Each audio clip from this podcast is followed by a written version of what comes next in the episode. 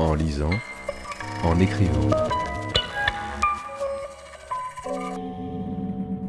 Le podcast de lecture versatile de Pierre Ménard.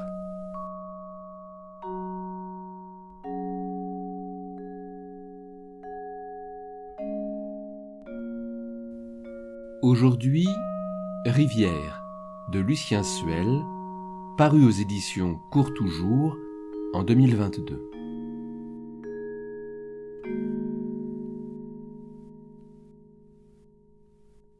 Rivière décrit le quotidien de Jean-Baptiste Rivière, qui doit se reconstruire après la disparition brutale de sa femme, Claire, son grand amour. Comment vivre encore quand les clartés de l'amour, de la connaissance, de la foi et de la raison s'éteignent brusquement, quand ce qui fait le sel de la vie disparaît? Jean-Baptiste rafistole son chagrin en mettant les mains dans la terre, en empruntant des livres à la médiathèque, en tweetant également. Enfermé dans son chagrin, seul avec son chien, dans son jardin, il se penche sur son passé, se souvient de la rencontre avec Claire, de leur histoire d'amour, leur voyage et la musique qu'ils écoutaient ensemble, tandis que la voix fantomatique de Claire s'insère en creux dans son récit. C'est finalement en se tournant vers les autres, en travaillant pour eux, dans leur jardin, qu'il reprend pied peu à peu. Un roman fluide, épuré et lumineux sur un amour par-delà la mort.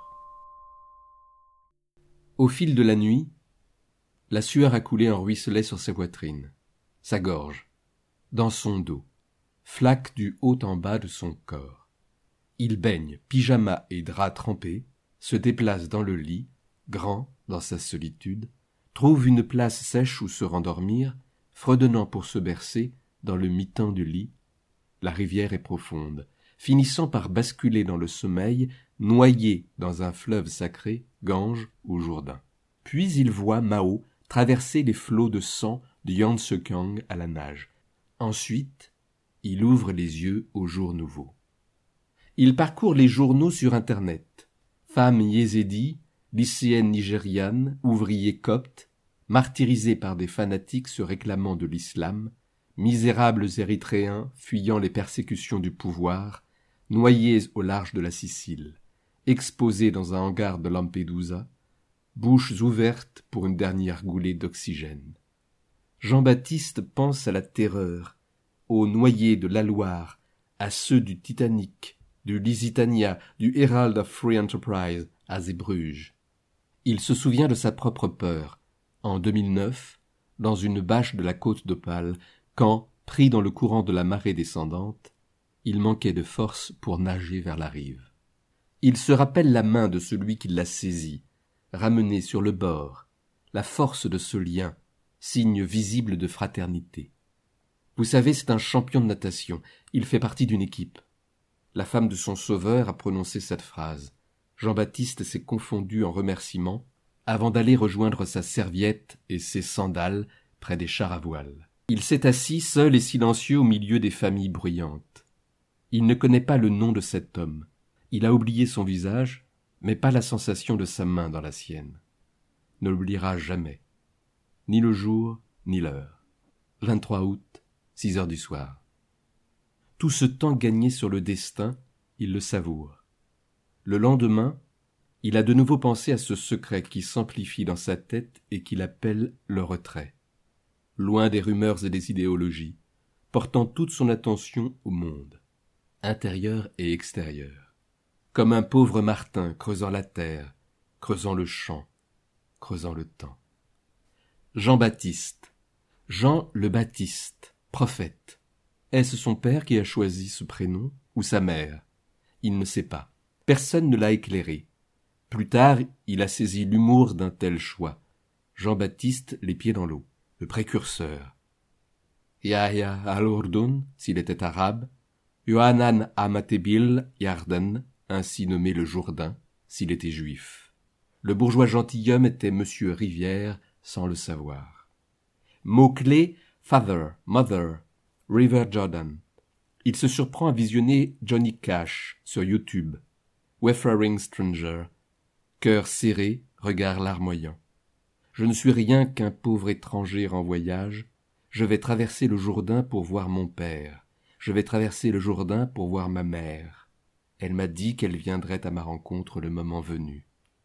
Il sent une autre main, celle de Claire, qui prend la sienne au-dessus de la table de la cuisine pendant le repas. Il lui dit qu'il faudra passer ce cédé le jour de ses funérailles. Mais c'est elle qui est partie avant. Je suis morte.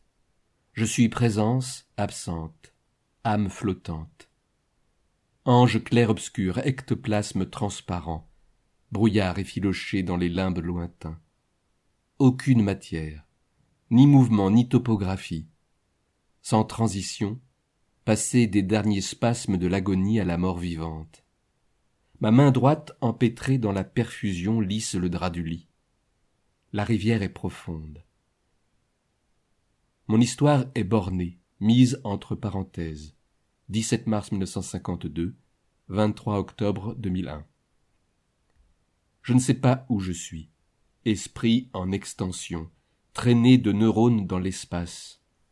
J'essaie de me représenter, gonflé de souvenirs, lesté de souffrances, noyé d'amour. Je n'ai plus de corps, plus de sensations, seulement des mots, des sentiments, des souvenirs, des visions fuligineuses. C'est un arrachement. Jean-Baptiste, je veux te parler, te dire je t'aime, toujours, maintenant, jamais, te montrer des images d'avant ma mort. Je lève les bras pour remettre en place une épingle à cheveux, j'épluche une pomme, je bois du lait chaud, je choisis une jupe dans la garde-robe, je creuse encore la terre avec toi. Nous bâtissons, nous plantons. Tu dis que je suis belle, clairière, claire et rivière. Tu regardes l'infirmier débrancher la pompe à morphine. Tu caresses ma joue froide, poses tes lèvres sur ma bouche fermée. Je suis morte depuis quelques minutes, depuis cent ans. Plusieurs écrivains se nomment Rivière. Le plus connu est sans doute Jacques Rivière, secrétaire de la NRF, ami d'Alain Fournier, dont il épousa la sœur Isabelle. Mais ce n'est pas à lui que Jean-Baptiste pense, même si adolescent la lecture du Grand Môle ne l'a captivé il laisse Jacques et choisit Jean Rivière, écrivain paysan, auteur de La vie simple, un ouvrage édité par Robert Morel en 1969. C'est au cours d'une de ses visites à Emmaüs qu'il en a découvert un exemplaire. Jean-Baptiste aurait voulu avoir ce livre. Il aurait aussi aimé le lire avec Claire, au moment de sa parution, quand ils envisageaient de vivre simplement du travail de leurs mains dans la terre d'Ardèche ou d'ailleurs. Les papillons de nuit dansent autour de la lampe allumée dans la cour non seulement ils risquent de se brûler les ailes, mais ils ne savent pas qu'à tout moment la lumière peut leur être supprimée. Jean-Baptiste imagine leur désarroi, la danse interrompue, la dispersion. Comment vivre encore quand les clartés de l'amour, de la connaissance, de la foi et de la raison s'éteignent brutalement, quand ce qui faisait le sel de la vie disparaît? Plusieurs fois déjà, on lui a coupé le courant. La première fois, adolescent, il a pleuré quand il a compris que l'absolu était relatif, inatteignable. Ensuite, militant pour un monde meilleur, constatant qu'une grande partie de l'entourage intellectuel se préoccupait essentiellement d'accéder au pouvoir et à ses privilèges. Et pour couronner l'ensemble, au sortir des années soixante-dix, le cynisme assumé des économistes et du monde politique. Tout cela débouchant en fin de compte, en fin de parcours, sur la dégénérescence de la démocratie et le passage des Lumières au nihilisme. Heureusement, il y avait Claire. Il y avait. Des silhouettes dangereuses me frôlent, glissent dans mon sillage. Mes yeux sont clos, pourtant je vois avec je ne sais quoi. Je suis aveugle dans la lumière, à l'est d'Éden, au midi, à minuit, dans toutes les directions du cosmos visible, du cosmos invisible. Je n'ai pas de masse, mais j'ose dire, j'ose penser que mon cœur est lourd, que mon ventre est rond, que mon sexe est humide. Je suis morte et je m'appelle Claire Rivière. Je vois mon amour, il avance penché vers la terre. Je te vois, Jean-Baptiste, marchant sous la lune, t'arrêtant pour scruter une flaque d'eau qui brille dans la nuit, puis lever les yeux vers la grande ours. Tu formes mon nom sur tes lèvres. C'est une prière qui se mêle au brouillard des prairies gorgées d'eau. Je flotte dans une éternité indicible. Je suis parti, je suis loin. Une pulsation dans l'espace-temps. Je garde l'empreinte de tes mains, de tes doigts, de ta langue et de ton sexe en moi. Je te chevauche dans le noir, je ruisselle et gémis. Tu danses devant les éclairs de l'orage. Je lèche ta blessure, ton cœur déchiré. Je partage le fardeau de ton chagrin. Nous nageons ensemble dans les algues molles, mais ce n'est pas le monde du fleuve. Quel que soit l'endroit, le non-lieu où je suis, je n'y vois pas les personnages de Philippe José Farmer, je n'y vois pas les androïdes de Philippe K. Dick, ni les créatures de Jack Vance. Pourtant, constamment dans mes oreilles, j'ai l'impression d'un bruissement d'ailes, un kaléidoscope de voyelles colorées, un murmure de photons. Comme dans notre monde d'avant, quand, lisant le soir dans la maison, rideau tiré, le silence n'était rompu que lorsque l'un de nous tournait la page. Au cours de son existence, et particulièrement dans son enfance, Jean-Baptiste Rivière a tué voire massacré de nombreux animaux.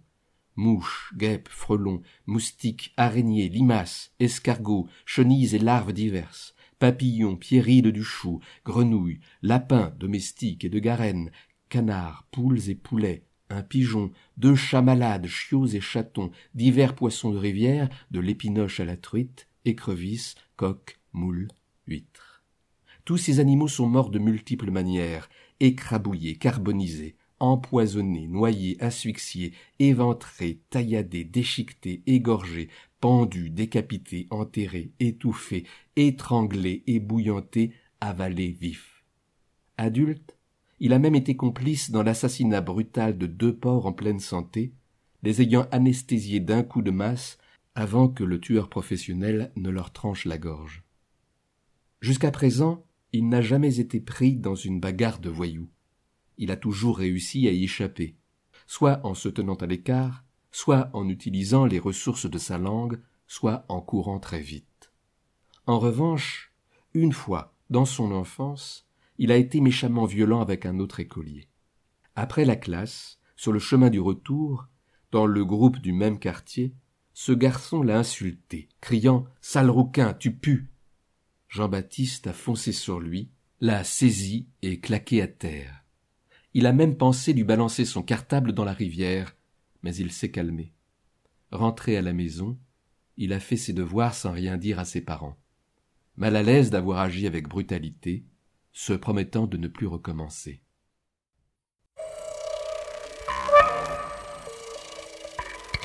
En lisant, en écrivant. le podcast de lecture versatile de Pierre Ménard.